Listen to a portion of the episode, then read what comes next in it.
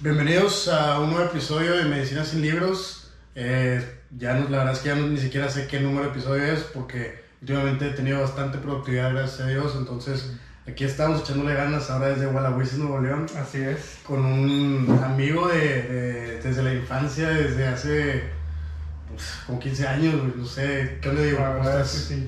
¿Cómo Pues muy bien, muy bien. La verdad es que estoy muy contento de que hayas venido hasta acá, que te hayas tomado la molestia de aventarte un viajecito de hora y media. Un road trip.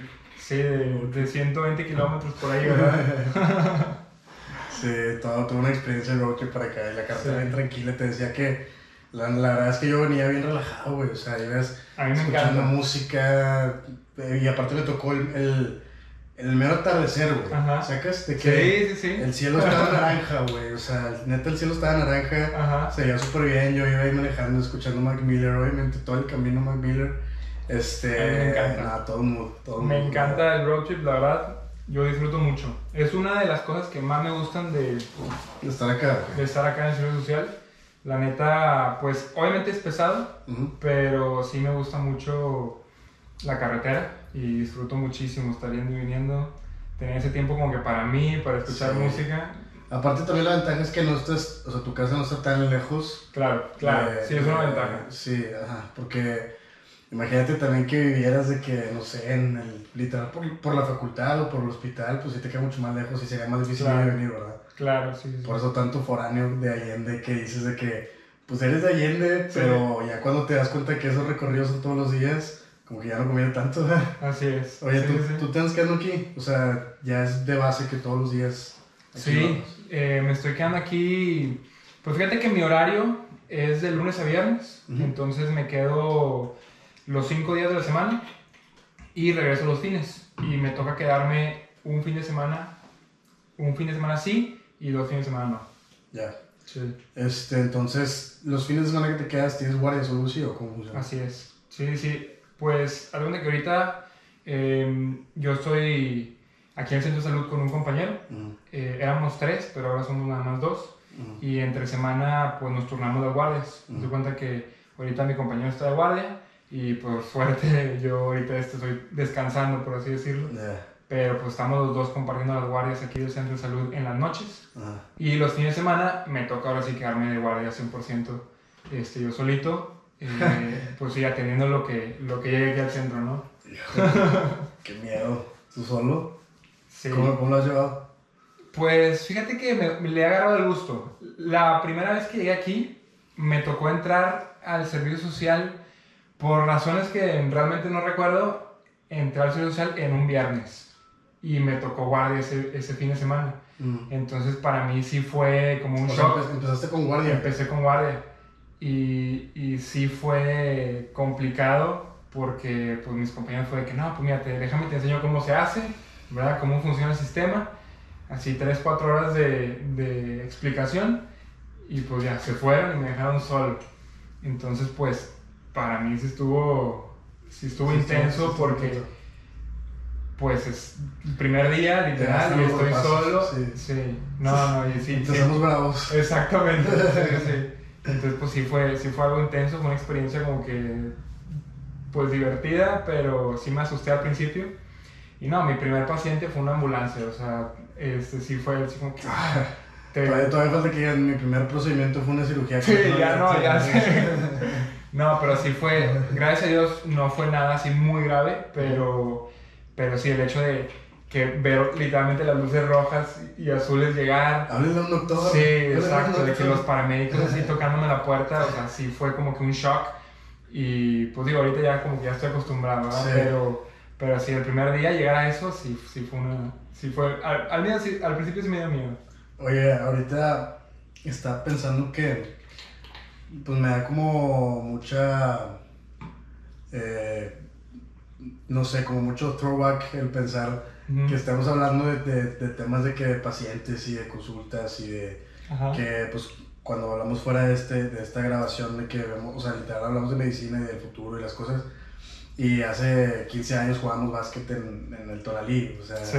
este, entonces, eh, pues creo yo que somos de las, de las, o sea, yo no conozco a alguien más de Tonalí que esté acá en medicina, ¿verdad? O, sí. Pues fíjate que hay un compañero de mi Ah, generación, Eric, Eric, Barajas. Eric Barajas, Sí, tienes razón. gran amigo. Eric Barajas, sí, sí, es Sí. cierto, él, sí es cierto, claro. Este, de de también. hecho, él, él fue becario en micro, no creo. Él fue becario de ISTO. Sí, ¿sabes que fue becario de Sí, Histología? sí recuerdo Eric, Sí. su nombre, súper buena onda. Ese, él, él toca la guitarra, ¿verdad? Toca la guitarra. Sí, sí, es buen músico. Sí, pero, pero pues nada más nosotros tres, ¿verdad? O sea, Creo que sí. qué Sí, curioso. sí. Qué curioso, pues qué curioso, ¿no? O sea, yo me imaginaría la verdad que más, ¿en qué, en qué momento a ti te nació como que la, la intención de llegar a medicina o de dónde saliste? Fíjate que, que es, es una historia curiosa, sí, Ajá. sí te la doy, porque yo creo que siempre supe que quería estudiar medicina, pero nunca lo, nunca lo aceptaba, y mucho menos lo decía en voz alta. Yo desde toda mi secundaria, pues tú sabes que yo remaba, ¿no? Yo era Ah, sí. kayakista, entrenaba ahí en la presa de la boca, y en mi mente yo quería ser atleta profesional, yo quería llegar a los Juegos Olímpicos, este, y pues toda mi secundaria, toda mi preparatoria, mi mente estaba en eso, ¿no? Pero si era un entrenamiento muy duro, ¿no? O sea, yo Sí. recuerdo que literal todo el tiempo estaban allá, porque también Sí. estabas con Pato y con Exacto. Con... Sí, sí, había varios. Pues la, la neta me, me traje a todos mis amigos de Monterrey, los que me hicieron segunda y vivimos cosas bien padres ahí. Ajá. Y, y sí, o sea, era un entrenamiento intenso porque era enfocado a eso. O sea, la neta, todos los que estábamos ahí entrenando teníamos esa visión de ser atletas de alto rendimiento y pues para eso íbamos. Ujú. Entrenábamos 5 o 6 horas al día. Eh, había tiempos en los que entrenábamos más, o sea, hasta 8 horas al día, por ejemplo en Semana Santa había campo. Ocho horas al día. Así es. Eh, sobre todo en Semana Santa. Eh, en Semana Santa ya como campamentos, ¿no? Que le llamamos campamentos de concentración. Y ahí íbamos a las 8 de la mañana y salíamos a las 6 de la tarde, ¿se cuenta? Teníamos nuestros descansos, ahí comíamos y todo, pero estábamos todo el día entrenando. Y pues, claro que lo intenté, o sea, era mi sueño y, y en eso estaba. Eh, estuve en varias competencias en el extranjero y fui a, a la Ciudad de México muchas veces a, a la selección nacional, pero pues nunca, nunca pude entrar. Ujú. Y pues bueno, cuando cumplí 18 años, que era mi momento de entrar a carrera, en, o sea, en mi mente fue esta dicotomía de o la carrera o el deporte. Ujú. Y pues fue en el último semestre de prepa. Te digo, yo siempre había sentido esta, este llamado, ¿verdad?, a estudiar medicina, pero pues jamás lo aceptaba. Pero literal, no, o sea, no- ni siquiera lo habías platicado con nadie. Con nadie, no, no, para nada. A mí siempre, te digo, sí me llamaba y yo eh, en lo personal sentía que no había otra carrera que me completara o que me, o que me llamara tanto como medicina. Yo estuve, de hecho estuve con Eric Barajas en, en la prepa y... En Vallalto, ¿verdad? Estuviste. ¿Cómo? En Vallalto estuviste. Exactamente, ahí en Vallalto. Y me acuerdo que platicaba con Eric que, que le decía, pues es que yo quiero medicina, este, pero pues como que no, no era, no lo decíamos, ¿verdad? O sea. Y estábamos juntos, en, estábamos Eric y yo en italiano y así, y pues platicábamos de eso, de que a lo mejor nos íbamos a ver, pero nadie lo decía así como, como un hecho, ¿verdad? Este, y pues ya, literalmente fue el último semestre de prepa en el que ya se ponen reales las cosas, ¿verdad? Que dices de que, oye, ya tienes tus materias de orientación, porque desde que ya vas para allá y ya tienes que tomar una decisión y empiezan los exámenes de admisión y todo eso. Entonces fue cuando ya dije, ok, pues ya, ya tiene, tengo que tomar una decisión, ¿verdad? Tengo que ser serio. Y así fue, o sea, creo que en mi mente estaba claro, o sea, en mi mente yo sabía que era eso, porque no había no- ni una otra cosa que me llamara tanto como, como medicina. Entonces, fue, para mí fue muy fácil tomar la decisión. Este, en mi mente fue medicina o nada. Y, y pues luego, luego, eh, realmente, ¿Sentiste, sentiste el cambio brusco de, de prepa a facultad? Totalmente, Sí, claro. Sí, sí, sí. de que el golpazo así duro ya. Fue un shock de todo tipo para mí entrar a carrera. Claro, sí, sí, sí. Por un lado, por el deporte. O sea, yo dejé el deporte de 100 a 0. Ujú. Y pues eso sí es un impacto físico total. Este, pues yo la neta sí venía de un, de un ritmo físico muy intenso. Lo dejé por completo, o sea, a cero. Sí, pues ya no tenías tiempo, ¿verdad? Y claro que el, el en el aspecto intelectual también, o sea, yo la verdad en preparatoria, pues mi mente está en el deporte y siento que, aunque me gradué con muy buenas calificaciones, no era así como que el estudiante ejemplar, ¿verdad? O sea, no era el más estudioso Este, digo, sí me grabé con 91 de promedio, ¿verdad? Pero, pero no era un esfuerzo así muy intenso que yo le dedicara mucho tiempo a los libros ni nada. Y ese cambio de que, oye, ya me voy, a, me voy a sentar, voy a empezar a leer. Ahora ya con ese poco Sí. esfuerzo no se logró 91. Claro, claro, Sí, totalmente. cuenta, sí, sí, sí. Yo también, después de entrar a prepa, bueno, después de salir de prepa, mejor dicho, este, justamente esa parte que dices de las calificaciones, o sea, un 90K y un 90K no me cuesta lo mismo. No, No, no, no requiere lo mismo de, de Claro. entonces, Sí, no, no, no. este, ya cuando te das cuenta de eso, sí se siente un paso, güey.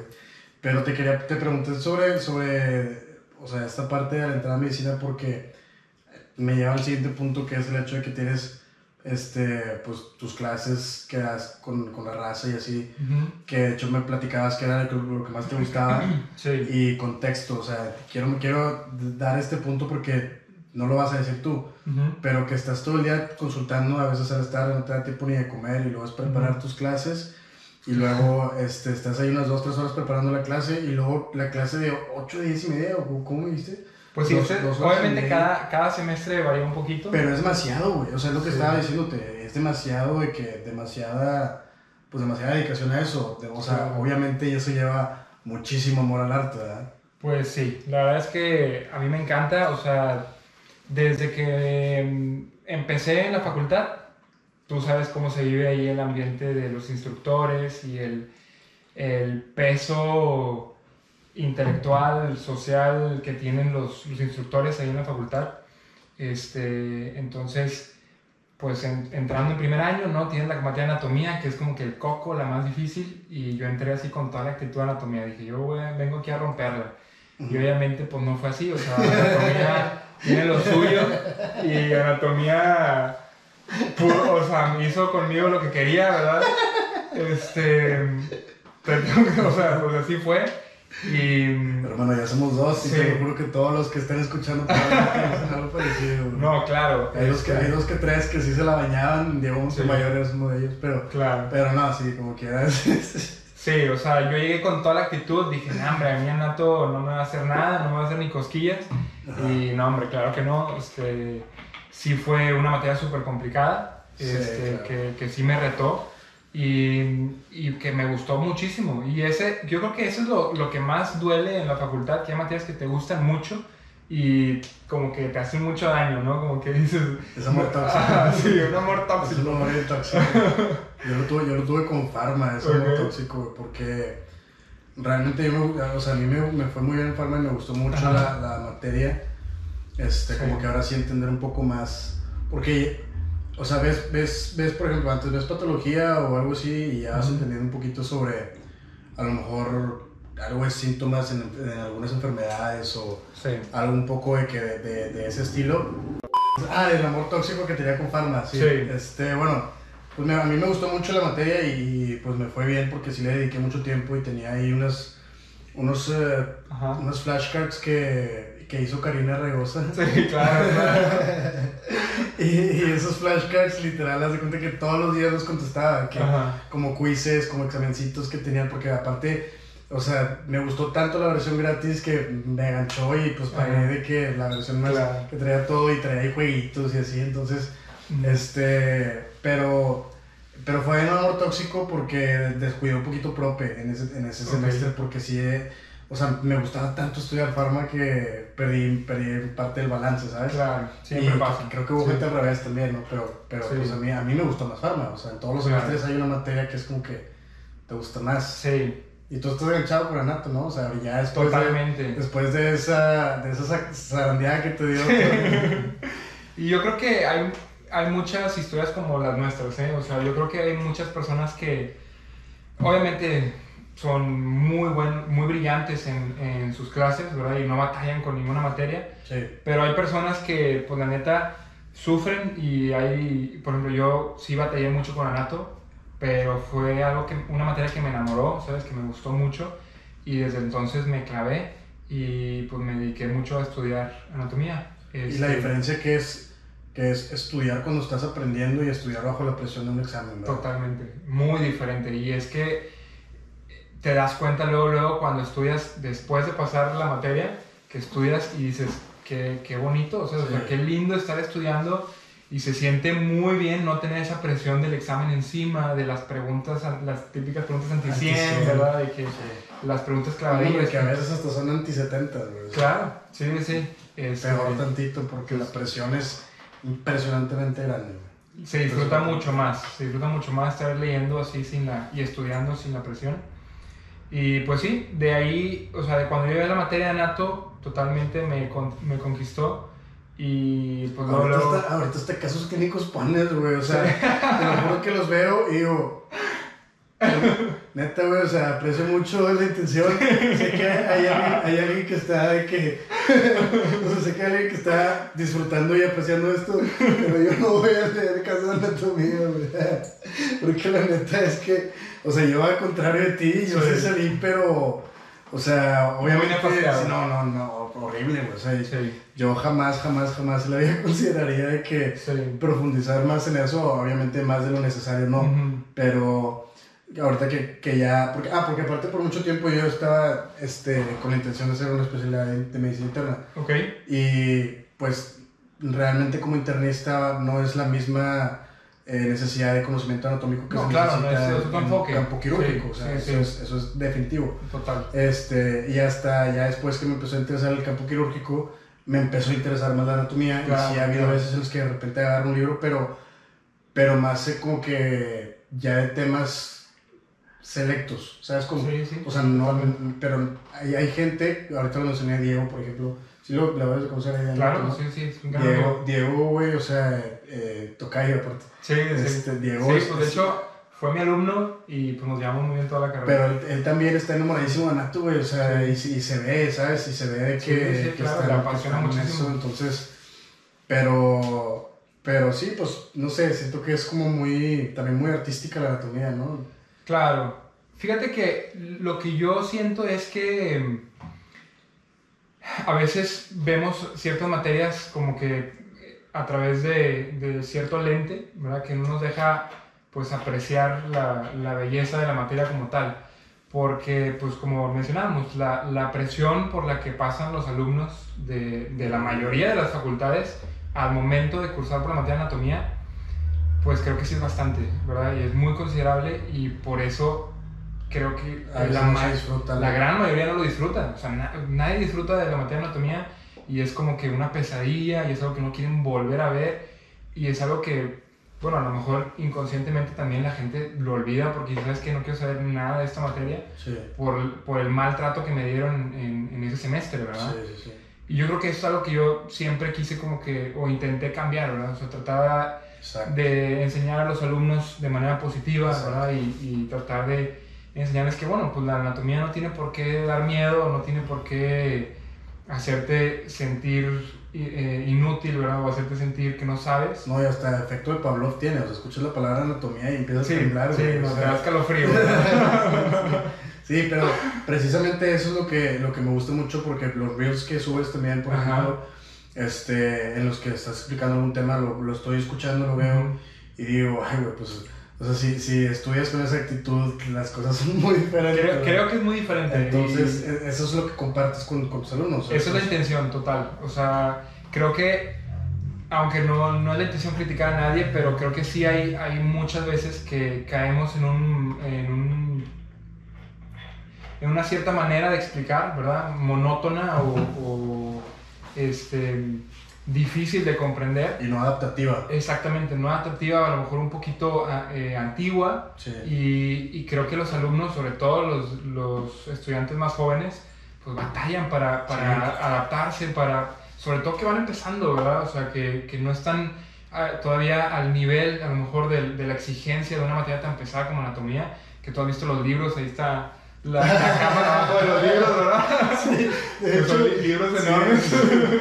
Tomar una foto para ver el video que parte, que esos, esos libros son los que nos están sosteniendo Literal. el tripié. güey. Este, son, son libros de más de mil páginas que, Sí, sí, sí. a lo mejor el alumno va empezando y todavía no tiene el nivel Y o el aparte tú, ritmo. aparte tú ya tienes de que unos libros más avanzados, ¿no? ¿O cuál es ese Pues bueno, como, como, como ahorita estamos dando clases, pues sí trato de, de conseguir los libros más nuevos. Obviamente la...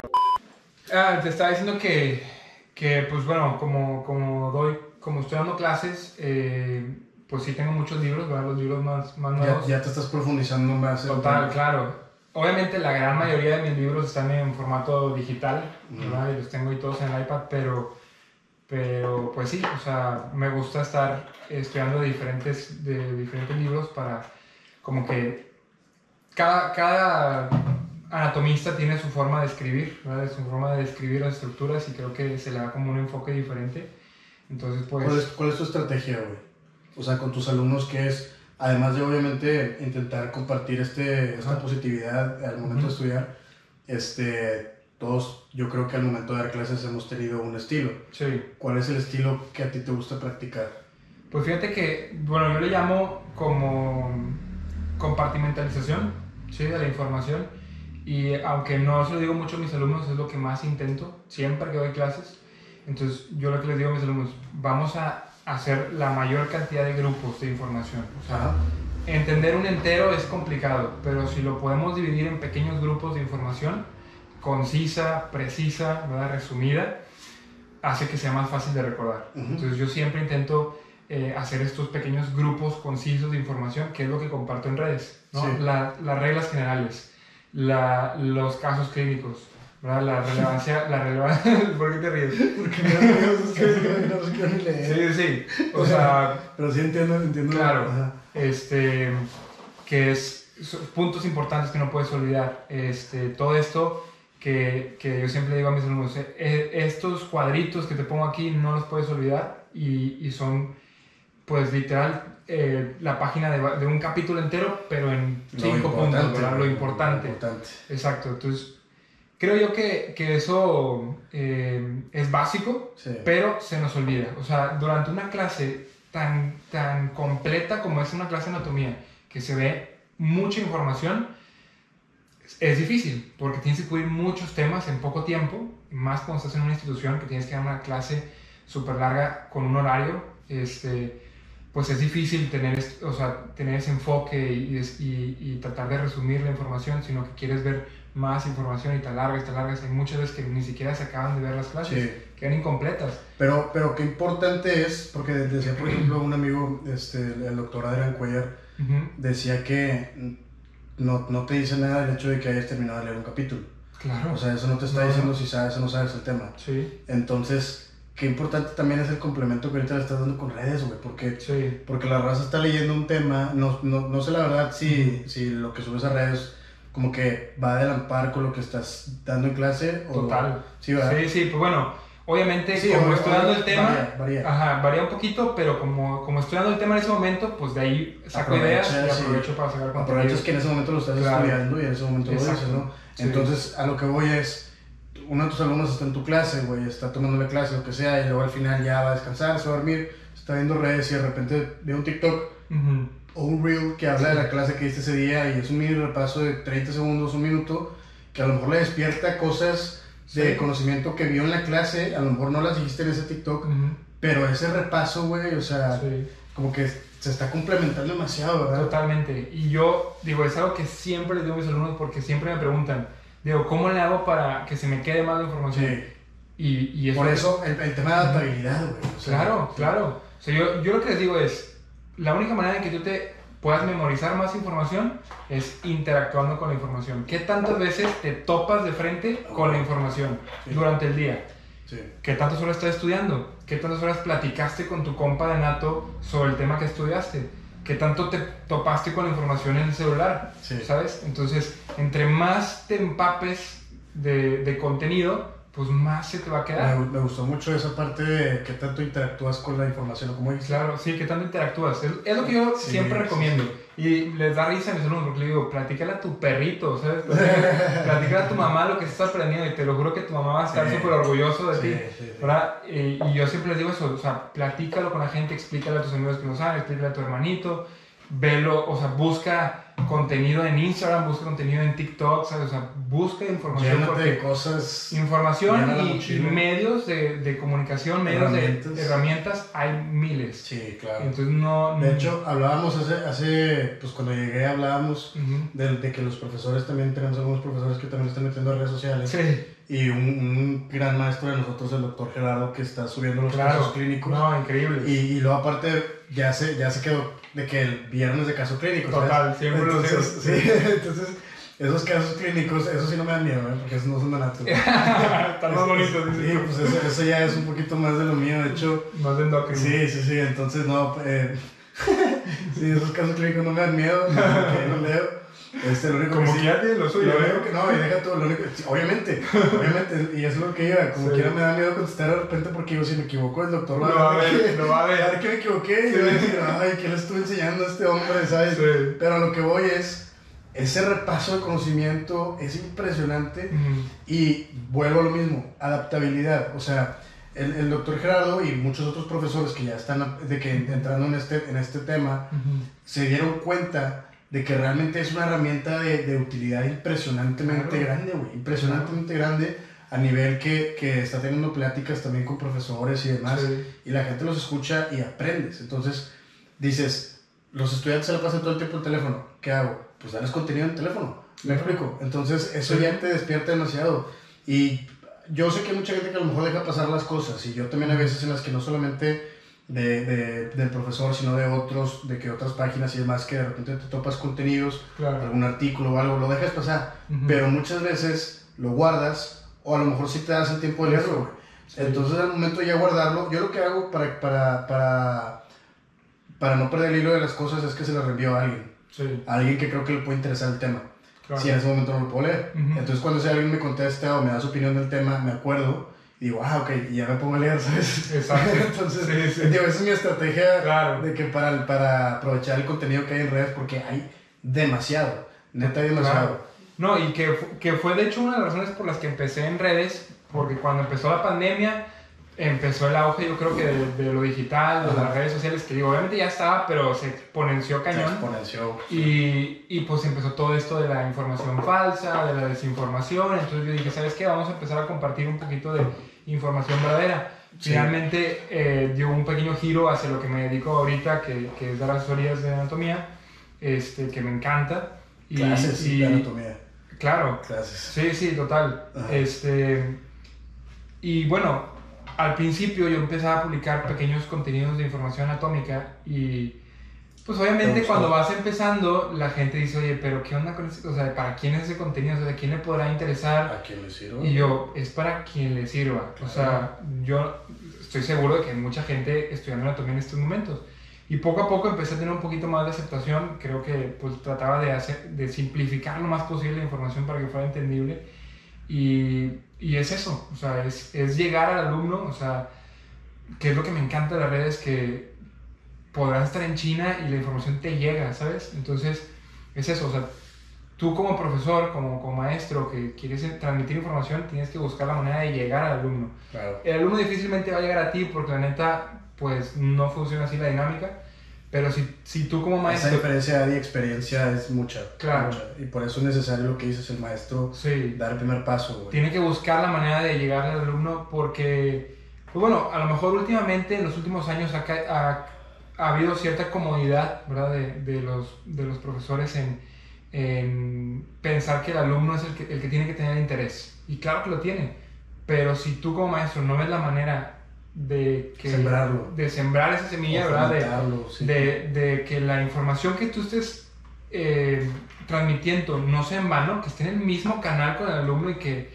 que él la esté recibiendo la esté entendiendo, pues entonces realmente estás trabajando en vano, o sea, no está, no está sirviendo toda la plática de hora y media que estás dando si el alumno no está en tu mismo canal. Sí. Entonces creo que las redes sociales me ha ayudado mucho en ese aspecto para poder transmitir un mensaje un poquito más dirigido a- a- al receptor, que en este caso son los alumnos de primeros años de la Facultad de Medicina. Mira, la neta es que ahorita de hecho estábamos hablando, o sea, porque dijiste que era la primera vez que grababas podcast. sí. Y yo dije, no, a mí se me hace mucho más difícil la creación de contenido que tú tienes, güey.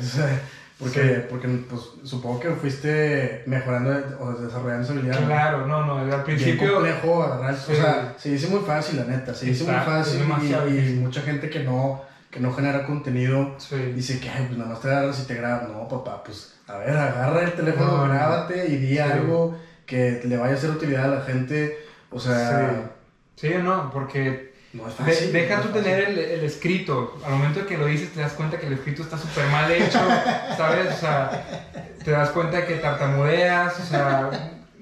No, no, o sea, y luego, y luego ya lo ves y, y estabas volteando a ver, a, a- te estabas volteando a ver a ti, no a la cámara, y se ve mal. Este, la manera en que, Exacto. o sea, el sonido no estaba bien, o sonó el perro al lado. Eh, son muchas cosas. La neta, se dice muy fácil. Y, y algo que yo me he dado cuenta ahorita en que estoy en esto de, de pues estoy intentando hacer mucho contenido, lo más contenido que puedo, es que ya cuando estás en, ese, en esa idea de crear contenido, te das cuenta que te toma mucho trabajo y que cada que subes Mucho algo, tiempo, lo ves y dices, chino, sabes que esto pudo haber sido mejor, ¿sabes? Entonces el siguiente video que quieres subir, el siguiente post, dices, lo quiero hacer mejor. Y te, to- te tomas 15 minutos más, una hora más, y, te- y empiezas como que en un, en un dualismo, ¿verdad? De, tengo que subir contenido, pero lo quiero hacer mejor, ¿sabes? Sí. Y, y es eso de que, chino, se me toma más tiempo cada vez. No, hermano, pero Ajá. la regla del 80%, ¿ya habías escuchado eso o no? No lo he escuchado. La regla del 80%, este, de hecho es algo que, que pues, eh, pues, siento que hasta puede ser como consejo. Ok, claro, sí, sí. lo que dices, este, porque a mí obviamente también me pasa mucho, de hecho, este, pues, si tú, si tú te pones a, a- a escuchar el podcast desde los primeros episodios a estos, ha habido una variedad, variabilidad en el audio impresionante. Ahorita ya, ya lo estoy adaptando, ya lo estoy Sí. realizando más, ya estoy aprendiendo. Sí, Aprendiendo, eso es, la- eso es algo muy importante. sí. Porque pues yo empecé de cero, güey. O sea, empecé de cero en este tema. Y el audio ha ido cambiando. Ujú. Y al principio me tardaba mucho tiempo. El primer episodio que saqué me tardé mucho tiempo en hacer el segundo. Y la razón fue que me decepcioné con el resultado del primero, porque yo me idealicé Ujú. que iba a quedar de cierta manera. Claro. Y vi, por ejemplo, a alguien que yo sigo mucho, que es Roberto Martínez, que ya también Ajá. lo he mencionado antes. Sí. es este lo que yo digo es o sea como que me comparaba un poco con lo que con lo que él estaba haciendo y la calidad de, de producción que él tenía sí. pero después ya de semanas de, de realmente o sea este sentimiento de fracaso dije a ver papá o sea güey. ¿verdad? este Sí. vato tiene 10 años haciendo esto Claro, o sea, y empezó también en Claro, la universidad, claro, en claro, su o sea, cuarto. sí, o sea, tiene, tiene 10 años y aunque tuviera, aunque tuviera un, un día y lo hace bien, no tiene, no tiene por qué ser relevante para esto, ¿verdad? Sí, Pero él, de hecho, tiene esta idea del 80%. ok. Si tú te esperas a que lo que estás generando, ya sea de contenido, publicaciones... Ah, bueno, de hecho no es de él, o sea, él la comparte, mejor dicho. Claro. O sea, cabe recalcar Sí, que honestamente no sé de quién es la referencia original, pero él la comparte. Que si tú te enfocas siempre en querer publicar y hacer las cosas, y esto va también para investigación científica, por ejemplo, Sí, a siempre es que sea el 100%, nunca vas a publicar nada. ok. Pero si tú tienes esta regla del 80% de que, de que por lo menos ya llegaste a un nivel de competencia en el que lo que estás compartiendo es útil. Yo, por ejemplo, Ujú. he batallado con a veces, un- o sea, he subido episodios en los que solamente se escucha el audio de un lado. Ok. Entonces dices, güey, pues la regué, o sea, me Sí, equivoqué, sí. me equivoqué en algo, pero ahí el, el contenido ya está, ¿sí Claro. me entiendes? Entonces, Sí. o sea, yo, yo lo que quiero es no perder el propósito que es compartir, compartir lo que estoy generando de, de, conocimiento, de pláticas, de experiencias. Claro, sí. Y a lo mejor no es el 100%, pero es el 80%. Y ya me, da, me va dando este volumen de contenido que tú, por ejemplo, muchas veces has subido cosas que dices, ay, esto puede haber sido mejor. Pero en vez de borrarlo, lo dejaste y lo mejoraste para el que sigue. Sí. Y ahorita te pones a ver tu perfil en Instagram y ya hay una cantidad impresionante grande. Pues Impresionante ojalá que siga creciendo, ¿verdad? Pero sí. No, claro, pero, pero mi punto es este. O sea, como que al momento de ya entender que no todo te va a salir perfecto, Sí. empiezas a, a tenerle el miedo a publicar. Claro, sí, sí, o sea, no, yo creo que yo nunca me he considerado un perfeccionista como tal, pero sí te digo que he sufrido esa parte de, de que, pues, vol- o sea, sí, volteas a ver tus, tus publicaciones pasadas y dices, ching, ¿sabes qué? Aquí me faltó un poquito. Y, y me pasó mucho con la última publicación que hice, ¿verdad? De reglas anatómicas, que había una, o sea, subo varias imágenes. Y la última tenía la flechita un poquito chueca. Y digo, ching, O de que sea, un poquito borrosa. Exacto, o sea, son cosas así que digo, ching, o sea, me, fa- me falló ahí. Pero vamos a lo mismo, el propósito no se pierde y se sigue compartiendo Sí, el conocimiento. exacto. Y en redes llega de una manera impresionante. ¿no? Ahorita también me está curando, eh, pues Spotify ya ves que te da el resumen del, del año. Sí. Este, a mí me salió que en, como que me hizo el análisis hasta los nueve episodios, ahorita ya Ujú. tengo 11 publicados, pero eh, el análisis hasta los nueve episodios decía que se había escuchado el podcast en 17 países. Probablemente fue una sola persona que lo escuchó en otro país. o sea, de que a lo mejor alguien que, que, por ejemplo, tengo un primo que está estudiando la especialidad en Alemania. A lo mejor lo escuchó y es un país más. Pero lo que voy es que son 17 países. o sea, eh, no, no, sé, no sé hasta dónde ha llegado lo que, lo que tú con un clic ya estás compartiendo. Exacto. Entonces el, el alcance de generar el conocimiento es muy grande y pues ahorita que, que ya la raza se acerca y de repente este, escuchan algún comentario de algún profesor o algo y dicen de que, güey, esto me ayudó mucho para entender de que, por ejemplo, me pasó con el episodio del doctor Guillermo Elizondo, que habla mucho de la conciencia de que eh, sí, tenemos que estudiar, pero ¿por qué? Porque lo disfrutamos, porque es, una, es un privilegio de poder aprender del cuerpo humano, es un universo. Y se me acercó gente y me dice, esa perspectiva me cambió por completo mi idea de lo que, de lo que es empezar a estudiar, ¿sabes? Y cuando estoy estudiando y estoy cansado, pienso en eso y me está sirviendo. Entonces, ya cuando te das cuenta de que el contenido que estás generando a una persona le sirve, que es lo que tú decías, de que es que para quién es eso que sube, pues no sé, no sé para quién es, o sea, yo, yo, tampoco sé exactamente quién me escucha, obviamente tengo ahí mi aplicación de, de estadísticas y todo y me dice más o menos porcentajes de hombres, mujeres, edades, pero pues fuera de eso no sé quién realmente está empleando o aplicando algo, algo que venga de aquí. Pero con que a una persona le sirva ya estás haciendo un cambio muy grande, ¿no? Totalmente, totalmente. Y es algo que, pues bueno, eh, a veces yo no sé, o sea, no sé y no tengo como que bien definido hasta dónde quiero llegar con redes sociales, ¿verdad? Pero, es, o sea, eso es lo que te motiva, ¿verdad? Que hay, que hay gente que sí te contesta, que sí dice de que Diego, me está sirviendo demasiado lo que estás subiendo. Y aparte a ti, te preguntan mucho, te piden muchos consejos, ¿verdad? Sí, de que, oye, este, estoy, estoy pensando en entrar a medicina, ¿qué me recomiendas? O algo así. Es que el primer día del internado, güey. Gracias, o sea, gracias a Dios, eh, pues estoy lidiando con, con, gente de primeros años de medicina, y que, que, son las personas con más miedo, con más frustraciones. Que necesitan más orientación. Que necesitan mucha orientación. Yo me acuerdo cuando yo estaba en primer año de medicina, que pues ya lo comentamos, o sea, fue un shock para mí entrar a medicina y más a la facultad a la que entré, que era completamente un sistema diferente. Sí, algo súper nuevo. Totalmente nuevo. Pues yo decía, ¿para dónde me voy? O sea, y no había nadie que me dijera por dónde irme.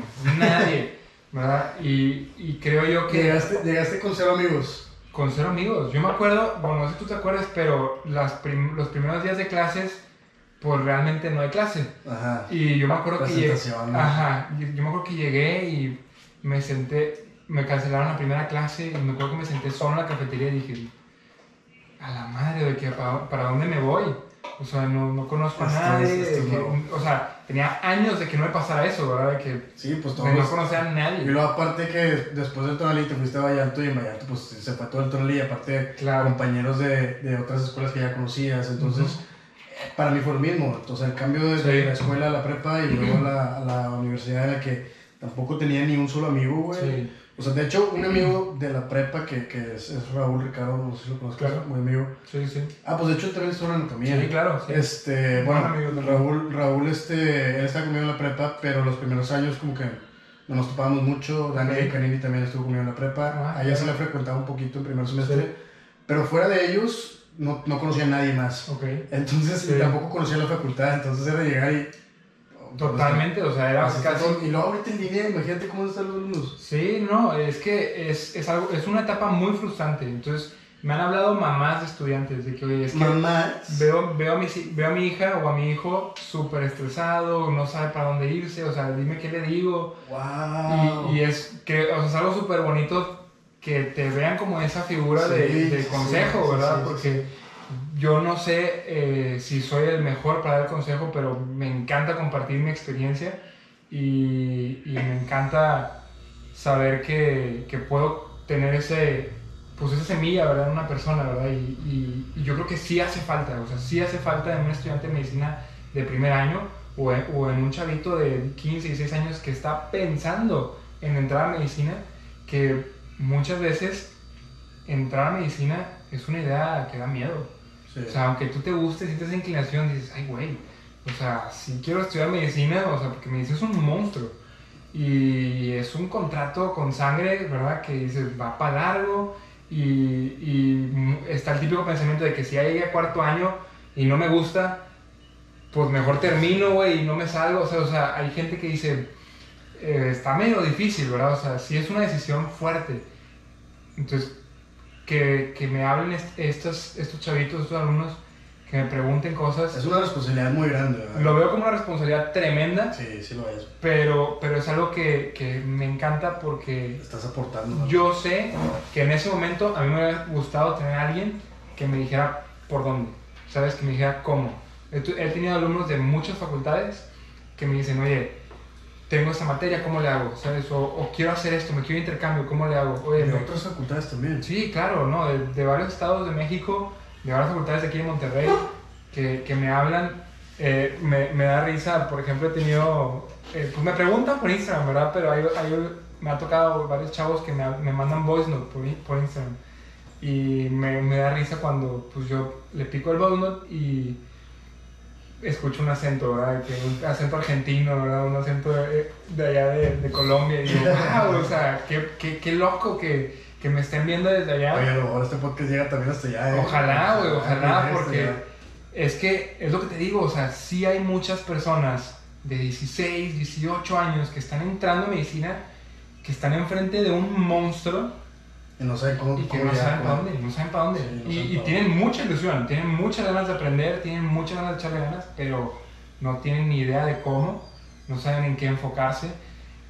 Reprueban un examen y sienten que no sirven para nada y tienen profesores que los reprimen, ¿verdad? Tienen a lo mejor padres de familia que están asustados también. Este, entonces, pues claro, o sea, a mí se me hace algo, algo muy padre porque siento que sí hace falta como que un poquito de orientación a, estos alumnos de primeros años. Y bueno, también he tenido alumnos de, de años más avanzados de medicina que me piden ayuda para repasar conceptos que a lo mejor les gustaría saber, como, como me dices, de que hay, hay gente que quiere estudiar cirugía y que dice, oye, me falta un poquito más de, de anato, aunque ya la pasé hace mucho, como que ya se me olvidó mucho, mucho conocimiento de ahí y quieren volver a aprender. Entonces, eh, pues bueno, esa parte a mí me encanta de las redes sociales, ese, ese impacto que, que, que puedes llegar a tener. Em, y pues bueno, ojalá, ojalá que lo que yo pueda hacer, aunque sea poquito, le sirva, ¿verdad? A alguien. Este, total, o sea, pues sí, estoy, estoy encantado con lo, con lo que... lo que estás haciendo. Sí, o sea, te lo juro que estoy disfrutando muchísimo.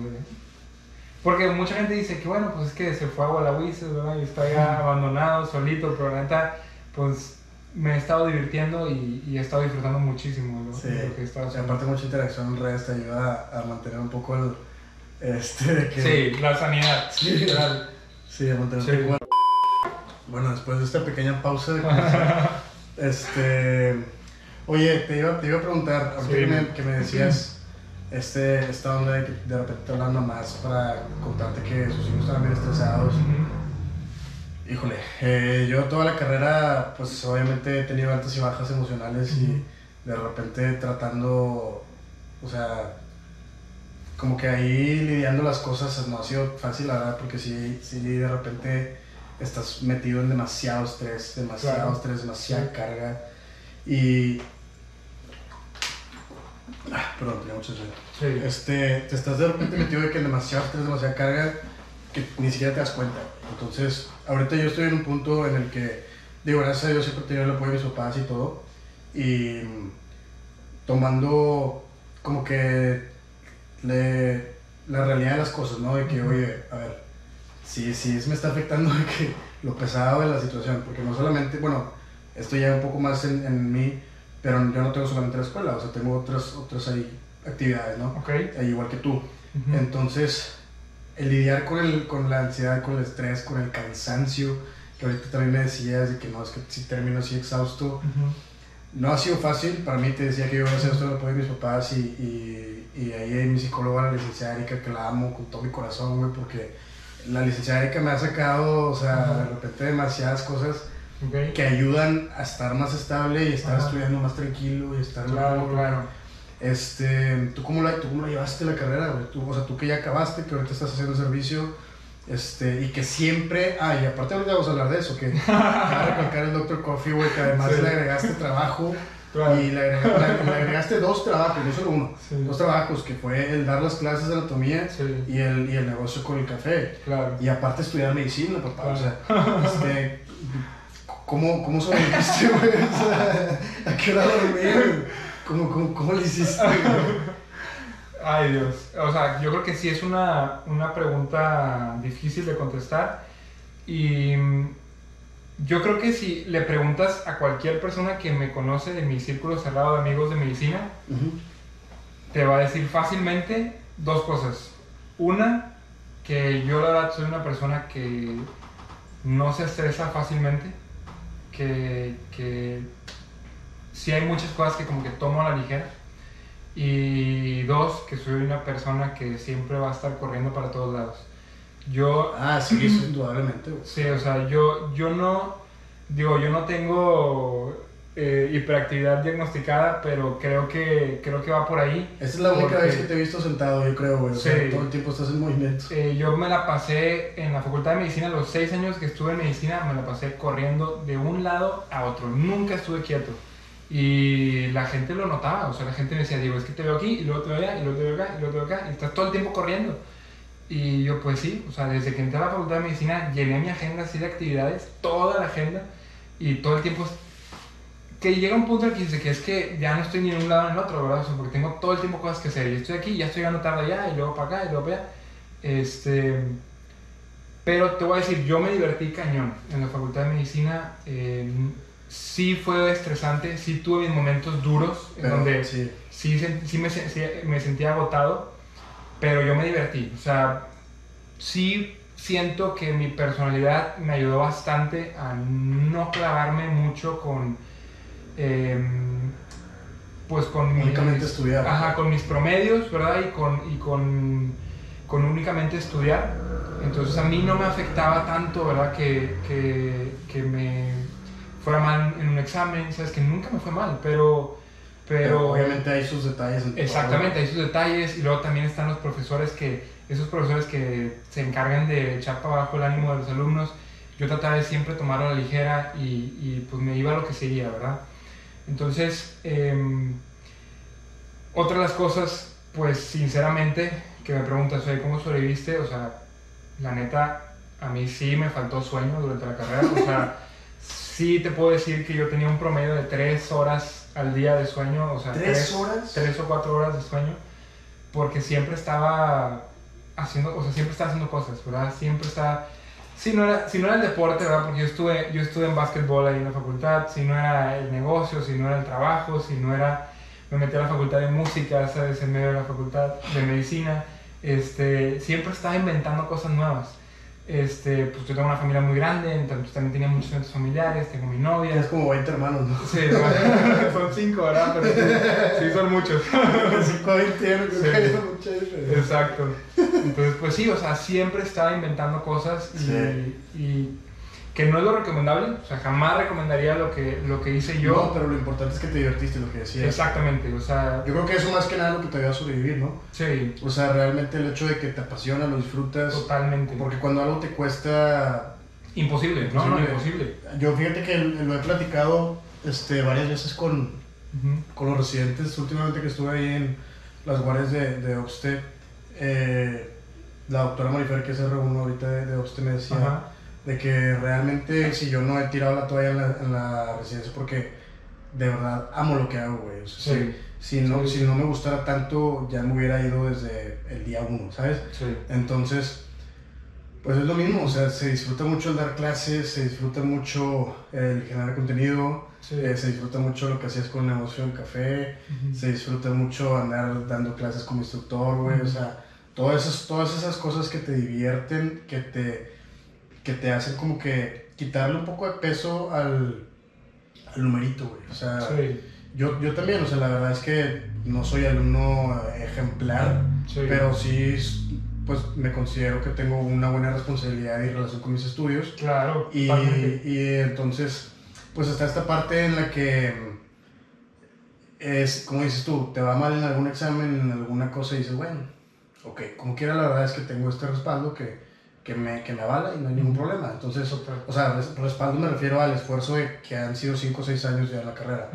este, y aparte, te das cuenta de que ya en el momento de, como conforme vas creciendo, siento yo, y conforme vas creciendo lo digo todavía siendo un niño de 23 años. Claro, o sea, claro. a lo mejor me va a escuchar mi papá y me va a decir, sea, cállate, ¿sabes? Pero, pero, pero en, en referencia de nuevo a lo que hablábamos de alumnos de primer o segundo año, que de hecho yo creo que es, es quienes van a ser más beneficiados de esta plática. Este, pues la, la, el cambio de perspectiva, el cambio de mentalidad que tienes al momento de estudiar. Ahorita, a pesar de que vienen exámenes difíciles, a pesar de que todavía de repente tenemos así complicaciones, yo te lo juro que ya empecé como que a encontrarle el gusto a estudiar para aprender y no tanto por el examen. Nosotros tenemos, bueno, cada quien tiene sus, sus estrategias de estudio y demás pero a mí me gusta mucho, mucho de que realmente enfocarme en el tema y pensar que eh, eh, en algún momento me va a llegar un paciente con esa enfermedad. sea, sí, claro. Y al momento de hacer eso, le quitas un peso enorme encima al número, te enfocas en lo que el paciente te puede preguntar, te enfocas en lo que es importante que tú le digas al paciente y te enfocas en las cosas que realmente importan y al momento de que te hacen porque la verdad, esto sí lo tengo que decir, este, me gusta el formato de los exámenes. Obviamente tenemos algunos exámenes que sí están muy mal hechos, todos lo sabemos. Pero el formato de exámenes de caso clínico, este, y que a veces hay cascada y así, me gusta. Porque o sea, personalmente me gusta ese tipo de actividades, ¿no?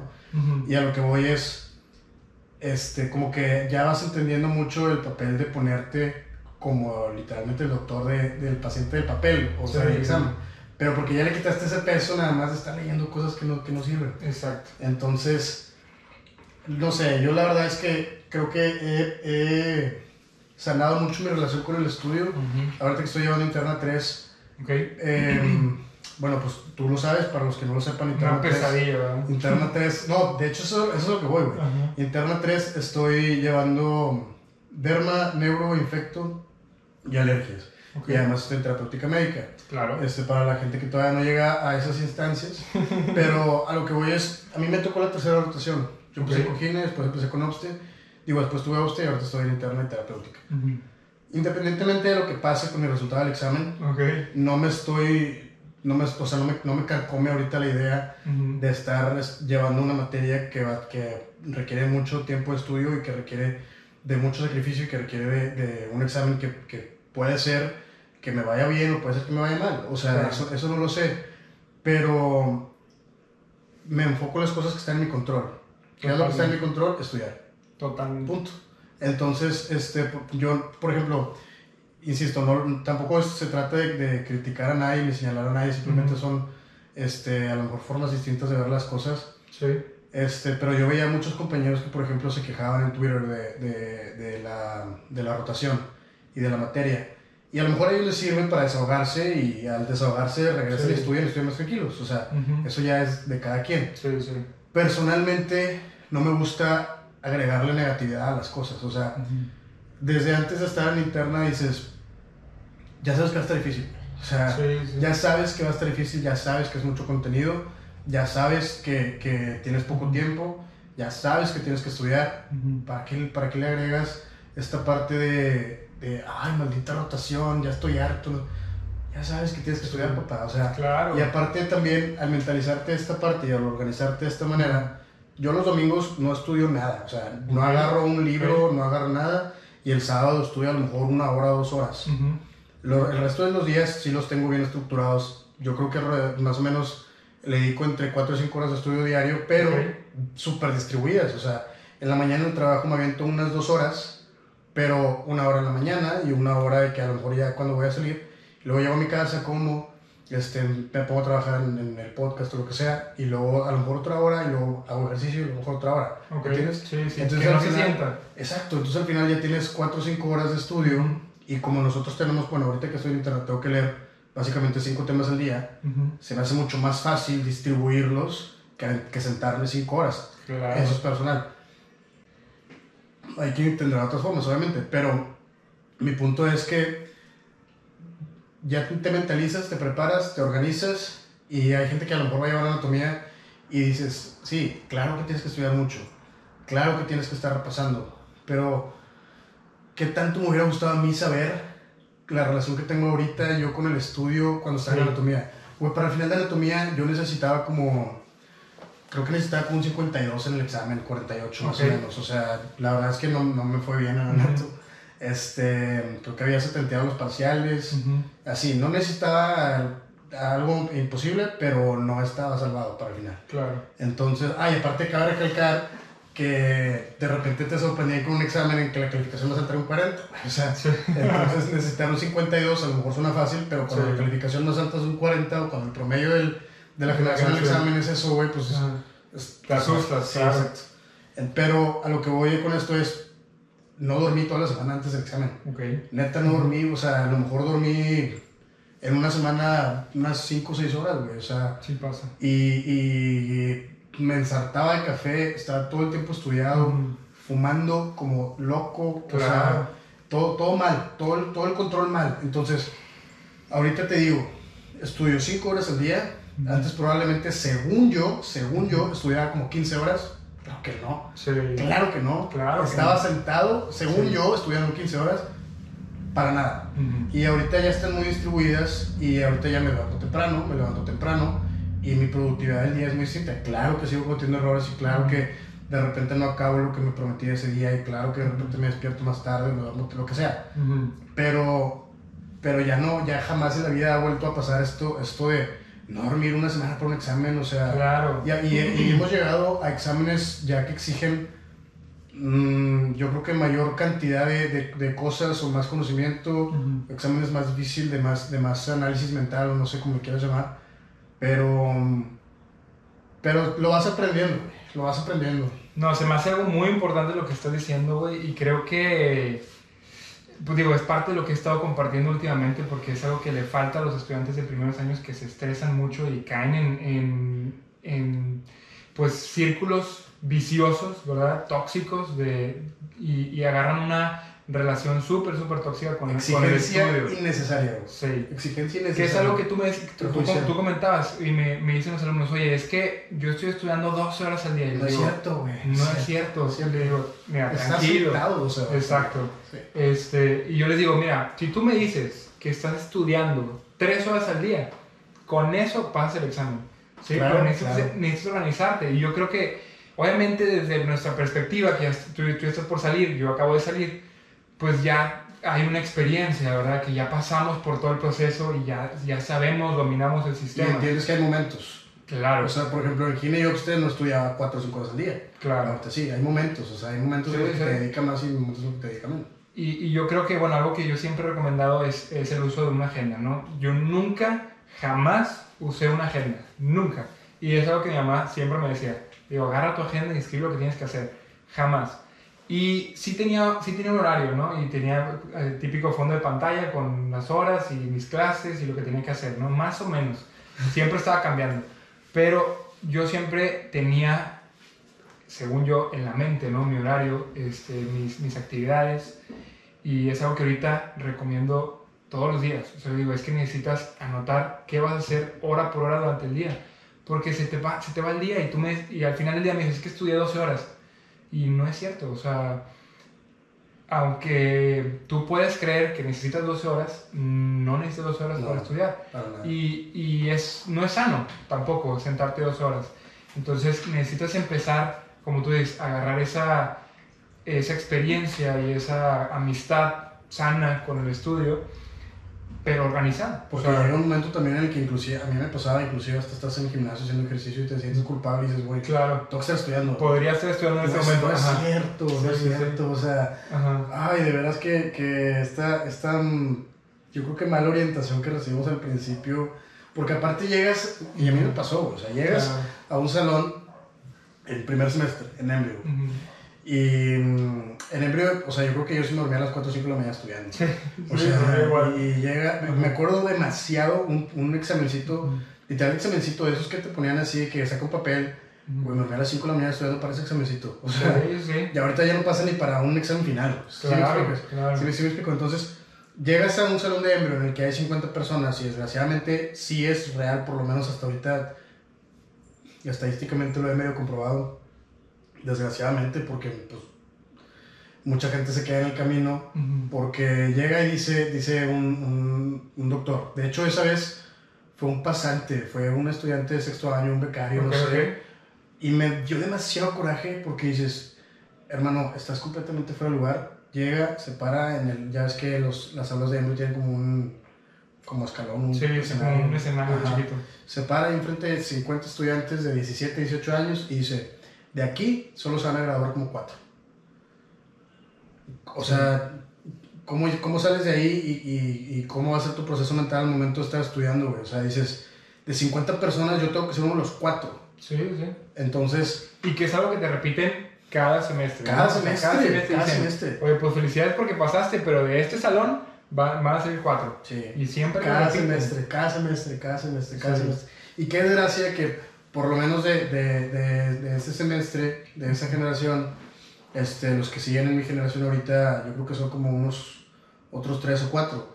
Y hay otra cantidad que, que, son muy buenos estudiantes, excelentes estudiantes, que sé que van a ser excelentes médicos y que ya no están en mi generación porque pues, las estadísticas juegan, en su contra. claro.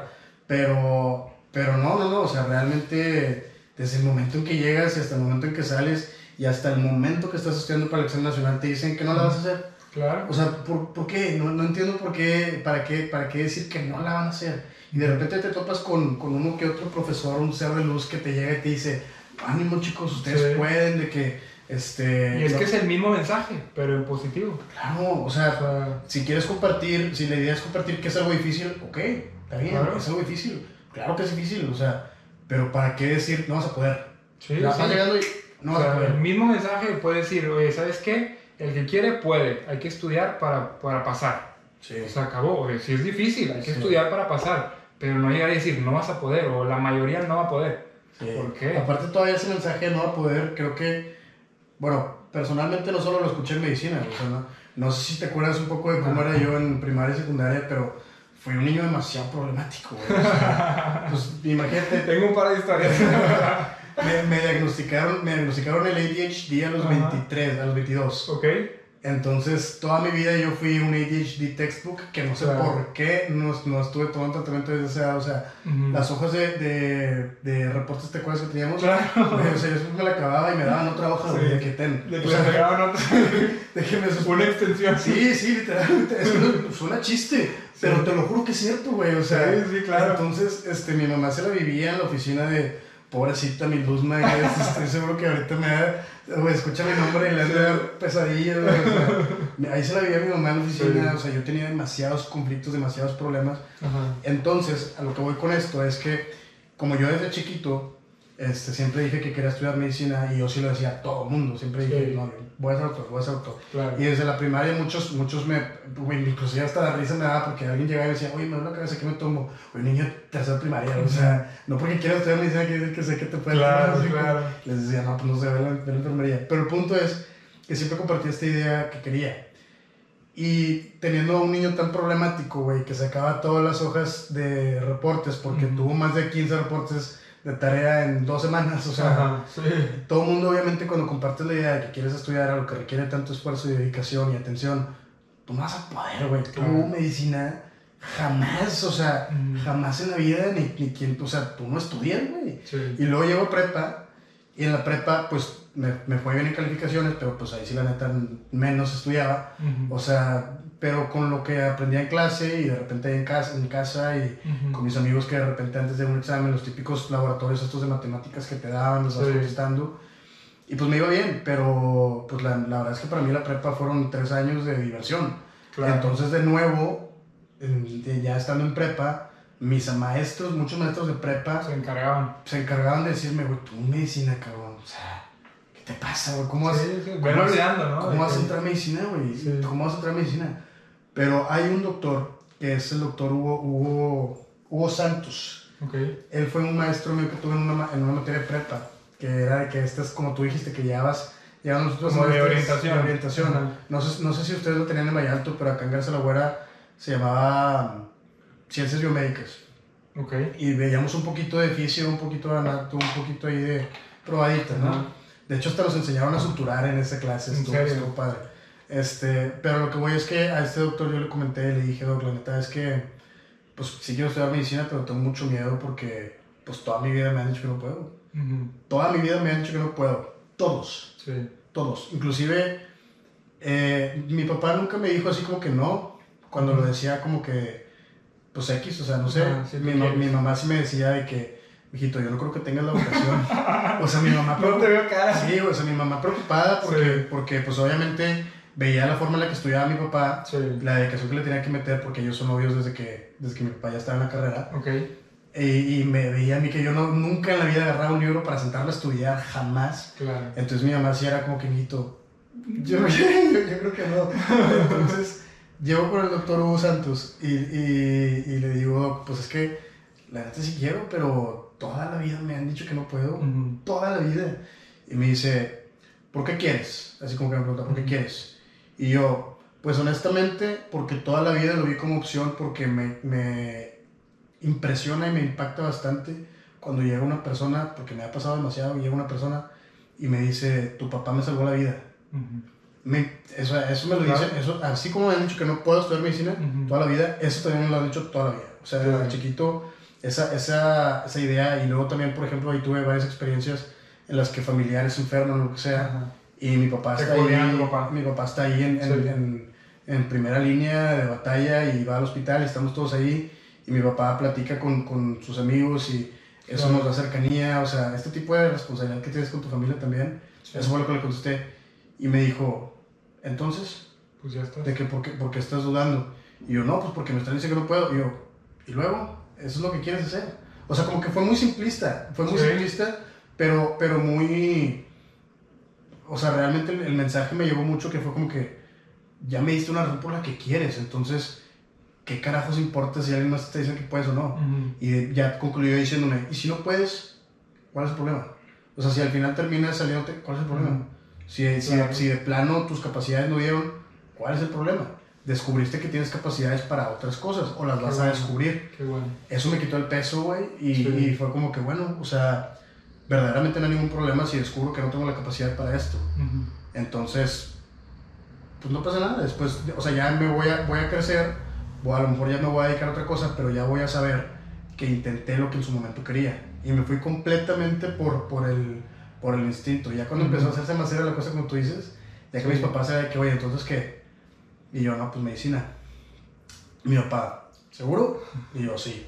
Y el vato, que, pues órale. A darle. Órale, chingale.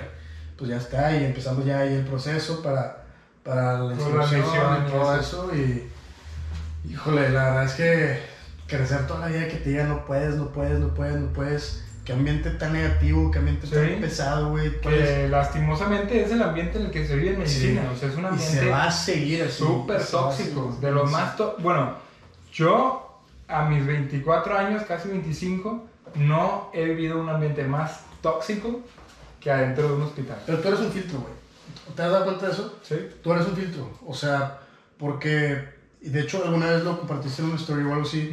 Y honestamente no recuerdo si, si, si desde chiquitos eras así, no, no, no nos llevábamos tanto como para saberlo, pero sí es algo que ahorita lo noto demasiado, Ok. que cuando, que cuando pasa algo o alguien te habla mal o algo, literal, pues es un filtro, güey, o sea, Sí. y, y, y no lo rebotas, no eres, un, no eres una pared, Claro. lo que te llega lo literalmente pasa, entonces eso ayuda demasiado a combatir este ambiente tan tóxico que hay, porque de verdad es que, híjole, o sea, llegas de repente a la casa y este, te regañó, o sea, llegas bien cansado porque te regañó una licenciada, te regañó el profesor, te regañó el paciente, te. Todo. el mundo te regaña, güey, entonces... y aparte te- nadie te paga, nadie te paga, güey, o sea, entonces llegas así a la casa y luego es como que ya empiezas a pensar en lo que, lo que estás haciendo realmente y dices, bueno, pues pasa nada, o sea... Claro, sí, o sea, yo creo que es que se dice bien fácil, pero yo creo que la mayoría de las personas pues sufren, o sea, no es cualquier cosa que todo el mundo te esté reprimiendo para donde vayas, o sea, a donde te dirijas, topas con pared y rebotas y vas para otro lado y topas con pared Sí. y rebotas para, vas para otro lado y es, es muy complicado, para la mayoría de las personas no lo aguantan, o sea, y si llegan a su casa muy, muy tristes, o sea, muy apagados. Pega, pega demasiado Claro. el- lo emotivo que puede darse el hospital. Oye, y de hecho te iba a preguntar, ¿tú has tenido Ujú. alguna experiencia fuerte con temas de que pacientes que han perdido la vida que, te han, que has estado presente cuando dan la noticia, este tipo de cosas que nadie te enseña, ¿ya te ha tocado vivirlas o no? Sí, sí, bueno, en el hospital me ha tocado vivir yo creo que un poquito de todo. Creo que es algo que tiene el hospital universitario que pues sí expone a los alumnos a, todo tipo de experiencias. Me gustaría, que, me gustaría que tuviéramos una preparación más grande porque, híjole, hay cosas muy difíciles de verdad. No, claro, claro. Este, y bueno, nunca me tocó dar malas noticias, gracias a Dios. Creo que es algo súper difícil. Este, y, y, que, como tú dices, o sea, si no estás preparado, eh, no debería un alumno estar dando malas noticias. Claro, sí. Si es una responsabilidad. Enorme. Eh, yo me acuerdo que cuando estaba en al final de cuarto o entrando a quinto año, me metí a un taller de cómo dar malas noticias. Ah, sí. Sí, claro, ahí, ahí, mismo en la facultad, este, por el departamento de psicología, me parece. Y pues excelente, ¿no? o sea, te dan las herramientas y... ¿Y, ¿Y lo, lo de un psicólogo una psicóloga? Sí, una psicóloga. No recuerdo, no recuerdo su nombre realmente, pero, pero es que es importantísimo. Y, y, te digo, no me ha tocado dar más noticias. Pero estar presente. Pero estar presente sí, y es algo que, que te rompe, ¿sabes? O sea, es, es una cosa muy fuerte y, y recuerdo, o sea, hay algo que parece como de película, pero recuerdo mucho cuando te le das la noticia al paciente, obviamente el paciente se quiebra, tú estás quebrado por dentro, pero tratando de, de disimularlo por fuera. Y pues cuando te das la vuelta, ¿no? El, el hecho de, de, dejar de ver al familiar y solo escuchar, ¿verdad? los llantos, ¿verdad? Y los gritos de los pacientes, eh, pues es algo que total, o sea, te rompe y y, y es horrible. Este, sí, creo que hay, hay falta de, de, preparación para ese tipo de cosas. No creo que sea lo más correcto dejar que por, por simple inercia los alumnos aprendan cómo. No, no, no. Este, yo creo que sí debería haber como que más orientación, más talleres sobre esto, porque creo que sí es importante. Sí. Y, y pues bueno, te digo, eh, sí he tenido un par de experiencias, eh, obviamente sí perdí varios pacientes eh, gracias a Dios nunca fueron mis pacientes, porque pues ya ves que cuando estás en sexto año ya tienes tus pacientes, pues estás en urgencias y ya son tus pacientes, están a tu cargo y gracias a Dios en urgencias nunca perdí un paciente, pero, pero sí... Que puede ser parte de también, o sea... Claro, puede ser parte de, este, pero pues bueno, en, por ejemplo en medicina interna, en, en cirugía, sí tuvimos pacientes que, que perdimos y que gracias a Dios pues pues no, no, estaban a mi cargo, ¿verdad? Yo, los, yo estaba apoyando, ¿verdad? Como, como estudiante, pero, pero no estaba yo de encargado directo, sí. que sí te quita un, un, peso, creo yo, este, el, el, que no... Finalmente siempre te vas a sentir completamente responsable, ¿verdad? Pero hasta los mismos residentes, creo que yo creo que tuve la oportunidad de tener excelentes residentes que siempre se encargaron de decirme, ¿sabes qué? ¿Cómo estás? ¿Sabes? O sea, ¿cómo te sientes? De que acuérdate que esto pues, no es culpa tuya o sea, no es culpa de nadie, eh, pues a veces sí, qué así importante, toca. qué importante. Que, que, es muy importante también, porque sí hay residentes que pues, se les olvida, o sea... Eh, o que tampoco han tenido las herramientas suficientes para lidiar con ello. Exacto. A mí me pasó, Entonces, a mí me pasó con un doctor que, que lo acompañé, bueno, básicamente, uh -huh. literal me dijo, escucha, ven conmigo, tienes que escuchar esto, así, uh -huh. o sea, como que vamos a hacerle actividad, ¿no? Claro. Este, y él empezó a compartir la noticia nos quedamos ahí un momento y después se despidió diciendo que, de que estamos para cualquier cosa, y, claro. con permiso, ¿no? Nos salimos, esto se me quedó un poquito. Sí. Nos salimos y se siente el doctor en las escaleras. Ajá. Y se, se, prácticamente se tira al piso, güey, se tira en el escalón y empieza a llorar así demasiado, o sea, estaba, Ajá. de verdad como que le pegó mucho. Era sí. un R1, no sé, obviamente, o sea, lo que estuviera pasando, no tengo idea. El punto sí. es que pues ahí también yo me quedé impresionado, o sea, fue un momento, no sabía ni qué hacer, no sabía qué decir, no sabía si irme, no sabía si ofrecerle un abrazo, güey, o sea, sí, no sabía qué hacer, ¿sacas? Pues simplemente me quedé ahí parado, después de como unos 10 segundos, uh -huh. se para el doctor y dice que no, ni modo, a seguirle. Sí. Y dices, güey, o sea, no manches, acabas, acabas, de vivir un trauma sí, sí. psicológico impresionantemente Qué grande. Fuerza. Y terminas después de 10 segundos, estás así valiendo madre llorando y dices, ni pedo, pues seguirle, güey, sí, o sea, y, pues ni modo, pero el paciente que sigue necesita mi atención y, claro. y no me puedo dar el lujo de quedarme aquí sentado por más de un minuto a llorar, güey, o sea, claro. es impresionante, ¿verdad? Es impresionante, pero es parte de. Sí, que podemos hacer, es parte de. Pero, pero sí, lo bueno es que, que creo que conforme vas creciendo vas desarrollando esas habilidades y, es, y esta parte, estas experiencias te ayudan mucho. Yo creo que, digo, siempre eh, gran parte de estudiar medicina es el trato con los pacientes y más que el trato con los pacientes, pues el trato con las personas en general, ¿no? Entonces, sí, gran parte de hacer medicina es el, el platicar con las personas y el, el, ser capaz de transmitir una idea, de, de ser empático con las personas y, y, pues esto de las malas noticias, yo creo que es como que la, el pico, ¿verdad? lo más importante de cómo transmitir la información, este, cómo, cómo poner una, una cara y, y, poner palabras en tu boca, ¿verdad? Y, y saber elegirlas. Eh, y, te digo, es algo de lo, o sea, yo creo que es la interacción humana más fuerte, ¿verdad? Más pura, porque pues estás pronunciando las peores palabras que alguien puede escuchar. Entonces, ¿cómo transmitirlas? Pues es algo súper importante y, y, algo que a mí me, me dijo un doctor que, que, yo admiro y respeto mucho, que es el doctor Alberto Leal, eh, me dijo, tú podrás alguna vez olvidar a tu paciente, pero tu paciente jamás te va a olvidar a ti. Y, y, yo creo que es algo muy importante que nunca se nos olvide eso, porque cuántas veces por X o Y razones eh, metemos nuestros problemas en nuestra conducta y en nuestra interacción con nuestro paciente y los hacemos partícipes de nuestra vida, ¿verdad? Que eso es que eso es algo que el paciente no merece, que no necesita, que no te pidió. De por sí ya, De por sí ya viene en un mal estado. Exacto. Entonces el paciente no se merece ni uno solo de tus problemas, de tus cosas, de tus traumas, nada. Y esa interacción con tu paciente tiene que ser neutra, tiene que ser completamente imparcial.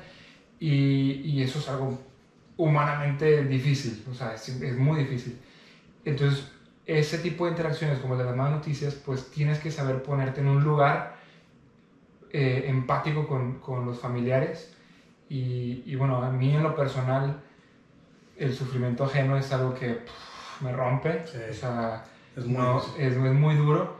Y, y, yo creo que pues así somos los humanos, ¿no? O sea, el paciente podrá estar sufriendo, pero a veces la gente que está alrededor del paciente sufre con él y sufre más. Este, entonces, pues sí, transmitir más noticias eh, Dice, dice el doctor Zacarías que es muy importante mantener el balance entre em, no dejarte llevar tanto al punto en el que te derrumbe este tipo de casos, pero tampoco al punto en el que te deshumanizas y que ya no te importa lo que sucede. Total. Yo comparto mucho la idea, entiendo que, a lo mejor estoy hablando mucho sin saber, pero entiendo que muchos de los residentes pueden estar muy cansados muchas veces, pero no sabes, de verdad no sabes cómo me, me me molesta escuchar que de repente gritan de que, este, no sé, ¿cómo va el tag del del pie diabético? O sea, el del pie diabético es una persona que tiene un nombre, ¿sí? Entonces, de verdad que no tienes idea cómo es que yo, como que tengo mucho este pensamiento de decir, no importa qué tan cansado esté, de verdad espero jamás llegar a, esas, a esas instancias. Es lo más denigrante que pueda haber, güey. O sea, la persona ya está ahí porque, porque tiene un problema, porque, porque se siente mal, porque está vulnerable y todavía lo haces peor. Sí, que es algo que, que, a mí me tocaba mucho experimentar en, en, las guardias del hospital, que a mí me encantaba platicar con, con, los pacientes. Y pues yo creo que la gran mayoría te comenta lo que ha estado viviendo, ¿verdad? Con sus médicos tratantes, que a veces no es el trato que ellos esperan. Muchas veces ni siquiera saben qué procedimientos les han hecho, qué diagnóstico tienen, qué resultados tienen. Y, y, es parte de lo que te digo, o sea, el paciente no se merece ni una excusa. Para nada. Entonces, si tú estás cansado, si tú tienes problemas familiares, si tú tienes problemas mentales, si tú tienes lo que sea, no importa realmente, el paciente no se merece nada. O sea, no importa en, en, esa parte de tu No, claro, tú tienes que resolver tus cosas. Sí, sí, sí, pero eso no lo estoy, no lo estoy negando, ¿sabes? No importa Para nada. que tengas problemas. No, no, o sea, eso lo tienes que resolver tú, pero no se lo puedes transmitir al paciente. Exacto, y es, Que, es, que, es, que es muy común que el residente te diga, es que ya se lo dije. Pues sí, pero ¿cómo se lo dijiste? ¿Sabes? O sea, si, si le dijiste que le vas a hacer una colecistectomía, ah, el paciente no te entiende, güey. ¿Sabes? O sea, si, si, si ya fuiste, pasaste visita y, y estuviste con los estudiantes platicando con el maestro, pero no le hablaste directo al paciente, no le dijiste por su nombre, pues no te atendió el paciente. Y es con lo que tú dices, los pacientes no saben ni qué le están haciendo. Los bajas a, a TAC, ¿verdad? Y, y no, van así asustados de que dónde me llevan, güey. Nadie me dijo dónde me llevan, ¿sabes? Este, literal, no, sé, o sea, no saben para dónde van. Sienten que, sienten que están en una película de ciencia ficción. es- es un, y luego aparte, deja tú que el hospital de noche tampoco es el lugar más agradable del mundo, güey. O sea, Sí. ay, no manches, no. Pero da demasiado coraje, güey. O sea, neta, Sí. da demasiado coraje. No, no, yo, yo te lo juro que así como tú lo dices, o sea, he estado enojado porque vas con los pacientes y están los residentes hablando, no, que se murió el paciente el pie diabético y no sé qué, así, ¿verdad? Con- Tú, tú empujando la camilla no, porque de decir, cállate, güey. Sí, de o, sea, que, o sea, no es necesario que digas eso ahorita. el paciente ni siquiera sabe a dónde va, va con el miedo porque no tiene idea de qué le están haciendo. Y aparte escuchan lo que dicen los, los médicos, que, que son pláticas de medicina, que pues así, así se practica la medicina, o sea, hay cosas que pasan, pero pues obviamente el paciente va asustado porque no sabe nada, no tiene nada de información. Entonces, sí, eh, sí es importante la, la comunicación Y aparte, aparte cabe recalcar que eso pasa en todo lado. Ah, o sea, todo. eso, Sí, no, eso, ¿cómo negarlo? eso pasa en todos lados en general. O sea, de repente escuchas historias de pacientes que te dicen de que no, pues es que mi doctor me dio este medicamento. ¿Por qué? No sé. No sé. No, no sé, Sí. no sé por qué me lo dio. No, de que estás enferma. Y pues, como sabemos, hay varias medicinas que se pueden dar en diferentes patologías. Claro. ¿De qué estás enferma? Eh, Creo que no dijo sé. algo del corazón. Sí, y, lo, y lo, a mí lo que me pasa mucho es que de repente me dicen, este, o sea, control de diabetes o algo así, lo que sea, este, y es, ¿te habías hecho estudios antes? Sí. ¿Cuáles fueron los resultados? ¿Los tienes? No, pues no, nunca me los dieron. O sea, Ni me dijeron. ni me dijeron. o sea, ¿Te has tomado la presión antes? Sí, este, ¿cuánto tenía? No sé, no me dijeron. Este, entonces, si nunca hay esta plática, si nunca hay esta conversación real con el paciente Claro. y sentarte y hablar y decir y explicar, nunca va a haber ningún tipo de entendimiento y nunca va a haber tipo, ni- ningún tipo de relación Sí. positiva, güey, con, los, con sí. los médicos. Entonces, decía él también el doctor René, este, ya estoy dando muchos spoilers de otros episodios, pero, pero decía también el doctor René de que, de que hay doctores, o sea, y lo- en su experiencia lo dice de que residentes que el 28 de febrero están aquí, un paciente llega 30 minutos tarde y mm, después de que tomó el camión, se le pudo haber hecho tarde, no se bajó, viene de un tráfico impresionantemente grande, Sí. este, a lo mejor estaba lloviendo, a lo mejor no tenía con quién dejarlo. Sí, ve tú a saber, güey, o sea, Sí. la cantidad de cosas que puede llegar a pasar. Llega 30 minutos tarde a la consulta y ya no lo ven. ¿Qué pasa el 1 de marzo? O sea, con con un R4 que el 28 de febrero estaba todavía en el hospital, en la, en la residencia, ¿qué pasa el 1 de marzo cuando ya sales y te a tu consulta privada? Suponiendo, ¿verdad? En casos hipotéticos que ya tienes el consultorio. Sí. Tienes un paciente que va 30 minutos tarde y ahí tienes, dice el doctor, ahí tienes a la secretaria hablándole, dile qué pasó, que lo esperamos, que...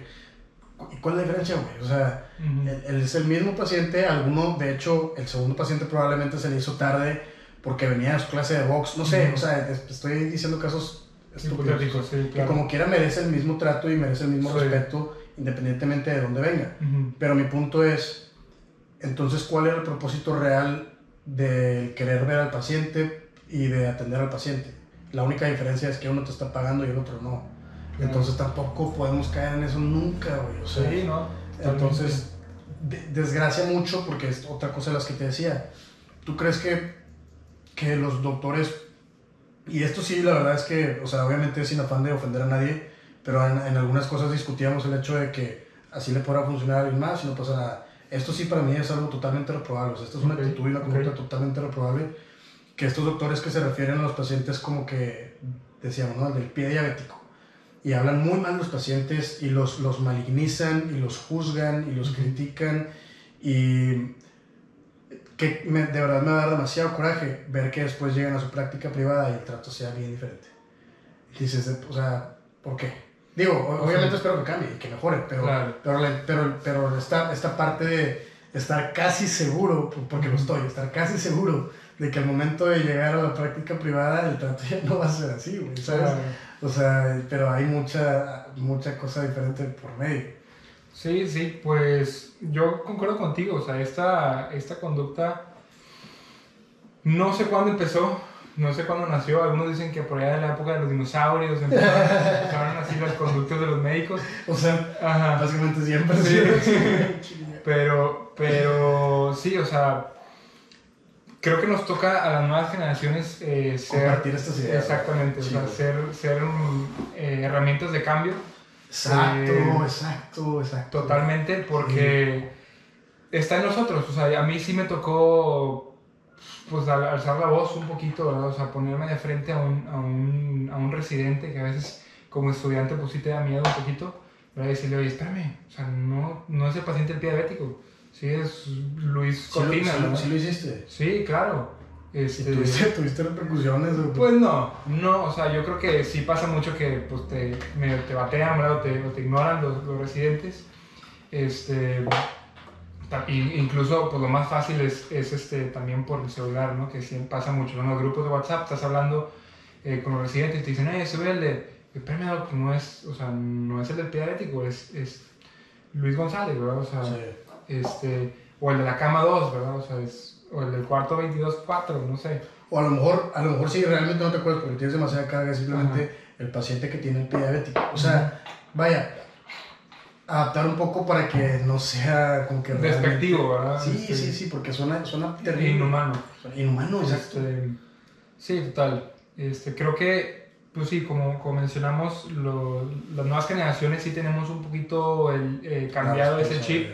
Este, y pues con ese nuevo chip sí viene una responsabilidad tremenda de, de ser herramientas de cambio para, para que sea un poquito mejor en el futuro. Pero fíjate que yo ya lo, yo, o sea, yo ya lo estoy viendo en algunas cosas.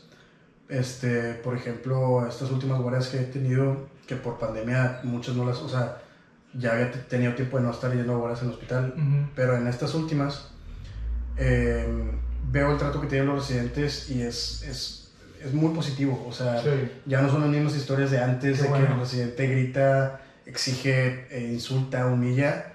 Ahorita, eh, la verdad es que fueron tratos muy buenos y, y, todos enseñaban mucho al momento de estar y que me acuerdo mucho que inclusive este, entré a una, a una Salpingo con una residente de, de ahí de Obste, súper buena doctora y pues estaba yo con ella y pues obviamente de, de un lado y yo del otro. Termina que me, me, para empezar me estuvo explicando todo el procedimiento. Claro. Este, súper atenta. Si yo cometí algún error de que sujetando la pinza demasiado tenso o algo así, me agarraba la mano y era de que tranquilo, no pasa nada y, y, me decía que, ¿sabes? O sea, como que una, una, forma muy, muy humana de tratar con, con, un estudiante. Cuando imagínate que estás hace 50 años, que en, en una cirugía con, con, un profesor o con un residente, estás sujetando un poquito más la pinza y, o no sé, o sea, digo, obviamente no te va a pegar porque puedes afectar al paciente, pero, pero es, lo que quiero decir es la diferencia del trato, ¿no? Este, entonces, es una historia bien chida que me, que me da mucho gusto contar porque literalmente la doctora termina, termina las suturas este, y como pues queda una, una cicatriz superficial, me estaba explicando los, que los puntos que estaba haciendo era para que se viera muy bien, etcétera, ¿no? Termina literal de que el último punto y me hace, y yo, para los que no están viendo y no me están escuchando, fue un bomb fist. que me pone el puño y me dice, bien hecho, y yo, ah, pues como, pum, de, chido, de que terminó el procedimiento. Y dije, no, pues es que de esto se trata. Claro, claro. De esto se trata. Qué diferencia cuando sientes que un profesor sí te quiere enseñar. Sí, sí, sí. y aparte no quiero ser, no quiero ser ginecobstetra, pero, pero si en algún momento me llevo a acordar de, de, de, de, conocimientos de esto es porque los profesores hacen muy buen trato, los residentes están así. Y a lo que voy con esto es, ese cambio generacional ya yo por lo menos yo siento que ya, ya, ya, se está viendo un poco más. Qué bueno. Pero cuando nosotros lleguemos, creo que va a ser todavía mejor. Y cuando nosotros lleguemos, que, bueno, no sé si eso vaya a pasar, a lo mejor tú sigues teniendo la intención de ser docente, este, pero si así sucede, pues el trato con el estudiante creo yo que va por muy, muy, muy buen camino. O sea, teniendo en cuenta que ahorita muchos de nuestros compañeros ya estamos empatizando mucho con lo que, con lo que importa el estar emocionalmente estable para estudiar, para aprender, para todo esto. Y ya, o sea, en años va a ser muy diferente. Bueno, yo tengo muchas esperanzas y también mucha, siento algo de responsabilidad porque ya también hasta cierto punto me ha pasado que de repente gente de primer semestre, segundo semestre te hablan así para preguntar uno que otro detalle y dices, ok, o sea, estoy compartiendo algo que la gente puede tomar como, como, ah, como no sé, un consejo o algo y es una responsabilidad muy grande. Pero compartimos esta idea de ser herramientas de cambio para las nuevas generaciones y yo por lo menos veo un panorama muy positivo. Qué bueno, qué bueno. Eh, ojalá que así sea.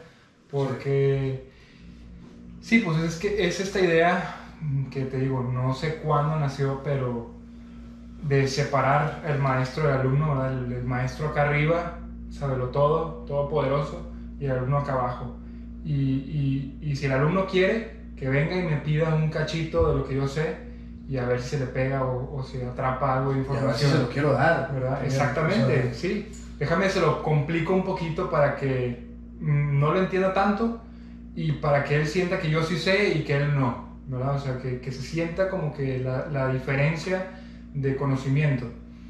Y qué importante creo yo que es el, que pues el profesor en toda su sabiduría se rebaje, güey, o sea, se, se, se, le quite el ego y se ponga a la par, güey. O sea, la educación, ¿por, ¿por qué están los instructores? Eh, el, el, la famosa peer-to-peer eh, education, ¿no? O sea, la educación de iguales el hecho de que yo estudiante te enseñe a ti estudiante, que es los, los instructores. Mm. ¿Por qué funciona este sistema? Porque estás bajándote, güey, a la par, güey. Te estoy hablando de tú, güey, ¿sabes? Y todavía como que ya tenemos algunos compañeros que de repente... Que está súper mal, o sea, o sea se, está, se, se está pésimo. O sea, porque la única manera en, ese, la que, en, la que, tú le puedas enseñar, transmitir información es poniéndote a la par con el alumno. Exacto. Que el alumno sienta la confianza contigo y, y se pongan en el mismo canal. Hablar en el mismo idioma. Exactamente. Que lamentablemente hay, hay profesores que todavía no están. Pero sí, pero sí funciona muy bien el sistema. Bueno, eh, por lo menos, por ejemplo, yo que estuve dando, dando sesiones ahí de, de imagen diagnóstica, uh -huh. este, como instructor ahí en Rayos que de hecho después pusieron estas aulas de discusión así como las de Anato. Increíble, ¿verdad? Están preciosas sí, esas sí, aulas, o sea, mi primer semestre fue llegar con, un, con mi laptop, claro. este, reunir a los alumnos así de que sentados casi casi en el piso en, bolitas sí. y enseñar las imágenes de que en mi lap. Uh -huh. Pero después ya llegaba yo y tenía de que, pues el iPad del departamento Ajá. que ya estaba ahí, La una mesa, la proyección de la tele, este, los alumnos sentados al lado de mí, Ajá. este, y el momento de estar dando esas clases de repente te avientas un cotorreo, te avientas un, una risa, uh -huh. este, no sé, se habla del chisme del fin de semana, lo que sea, güey, o sea, o inclusive utilizar alguna que otra palabra ahí de que, que usan ellos o que usas tú normalmente, claro, pero que claro. los estudiantes se identifican porque pues, también, uh -huh. también eres estudiante. Sí. Este, y a mí me pasaba mucho que los alumnos, o sea, me, me decían las siguientes clases de que, oye, la, la semana pasada dijiste esto, esto.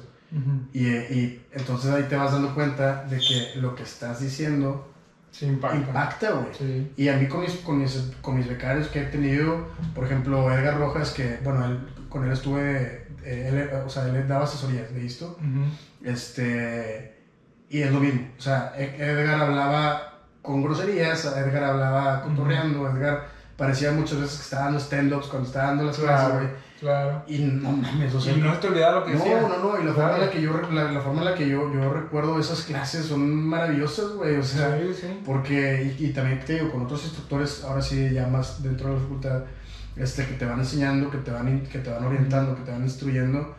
Y esta humanización ya del aprendizaje, güey, de que, claro. es, por ejemplo, en Prope, este, los instructores que, que te pasan ahí y que te van, que te van haciendo y que te van contando sí. y que te van explicando este, y que tienes la confianza de hablarle tú y no es lo mismo que con el profesor. O sea, para mí el sistema, esa parte, o sea, no, está es, comprobado que funciona. Ese mecanismo está comprobado. es muy bueno. Sí, me sí. gusta mucho.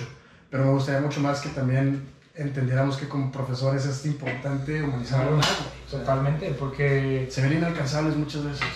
Exactamente. Inaccesibles. Y, y, y es esa comodidad que decía al principio, o sea, esa comodidad del profesor de de yo soy un facilitador de la información, no, yo no vengo aquí a enseñar, yo vengo aquí a facilitar que tú como estudiante interesado en aprender estés orientado, ¿verdad? En el mismo camino. Pues sí, qué fácil, yo no ¿verdad? esa idea para nada. Es, yo tampoco, yo creo que está mal, este, porque es lo que se vive en algunos salones de clases que, ah, pues el maestro sentado, que el alumno se para a dar la clase, ¿verdad? Y, y que aprendan si ellos quieren. Y luego, según ellos, se avientan uno que otro comentario que a veces no sirve ni de nada. O sea, Cero aportación al, al conocimiento, ¿verdad? Al, al, al hilo de la clase. Nomás ahí para, para como que aparentar que, que tienen un, un fun fact, ¿verdad? O un dato así curioso. Que, ah, sí, sí sabían que allá en el renacentismo, este, o sea, totalmente ideas que no, que no, tienen- no aportan nada de valor a la clase, ¿verdad?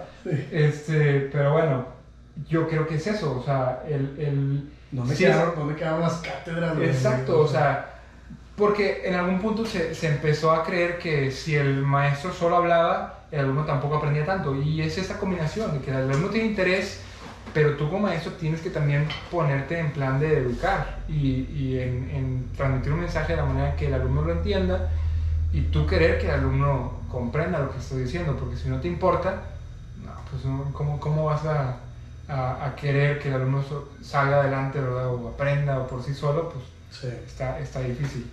Oye, Diego, pues Ah. yo creo que, que ya vamos a dejar hasta aquí, Sí. porque si no voy a estar como tres semanas Sí, editando. sí, no. Este, pero, pero no, la neta es que me quedé hasta con ganas de regresar, Claro. seguir platicando, después nos aventamos ahí otro tema que ni siquiera hablamos de otro coffee. Ok. De hecho, este, eh, tampoco hablamos de tu nuevo compromiso y Claro. algo que, que la gente... De hecho, vi un tweet, güey, después Ajá. de, que, después de que anunciaste el compromiso, Ajá. que decía de que Pérez esa raza como que ya se están casando. y dije que esto es para yo, güey. O sea, Sí, sí. Pero, pero, pero me da mucho gusto por ti, me da mucho gusto Gracias, por ti en esta, gracias. en esta nueva etapa, te veo muy feliz. Este, obviamente, pues les deseo lo mejor. Muchas gracias. Y, y pues, de verdad, güey, muchas gracias por recibirme aquí. Fue un gusto platicar contigo. No, para mí un gusto que hayas venido hasta acá. Estuvo, con, estuvo, estuvo muy divertido, muy divertido toda la plática y pues Sí. espero realmente, sigo creyendo que esto eh, de, vaya, para quien más va a, comunicar, va a ser para los estudiantes de primeros años y para quienes, quienes Claro. van entrando o Claro. quieren entrar. Y pues nada, espero que realmente haya servido mucho y muchas gracias por, por participar. No, hombre, gracias por invitarme. Yo sé que ya está eh, muy esperada esta platiquita, ¿verdad? Porque ya habíamos organizado hace rato. Teníamos meses, Meses, meses, meses. sí. meses queriendo hacer esto. Y pues sí, para, para quien le sirva un poquito de, de la poca experiencia que, que tenemos, ¿verdad? Este, creo que, creo Que que está en desarrollo. eh, sí, recalcar. está en desarrollo totalmente, pero creo que sí hay algo de, de valor que podemos aportar. Eh, Cosas que nos hubieran gustado saber. sí, y sobre todo abrir pie a más discusiones, ¿no? O sea, a seguir platicando y a, y a seguir generando inquietudes para resolver, ¿no? No, bueno. Pues un gusto y muchas gracias a todos por escuchar. Hombre, Excelente.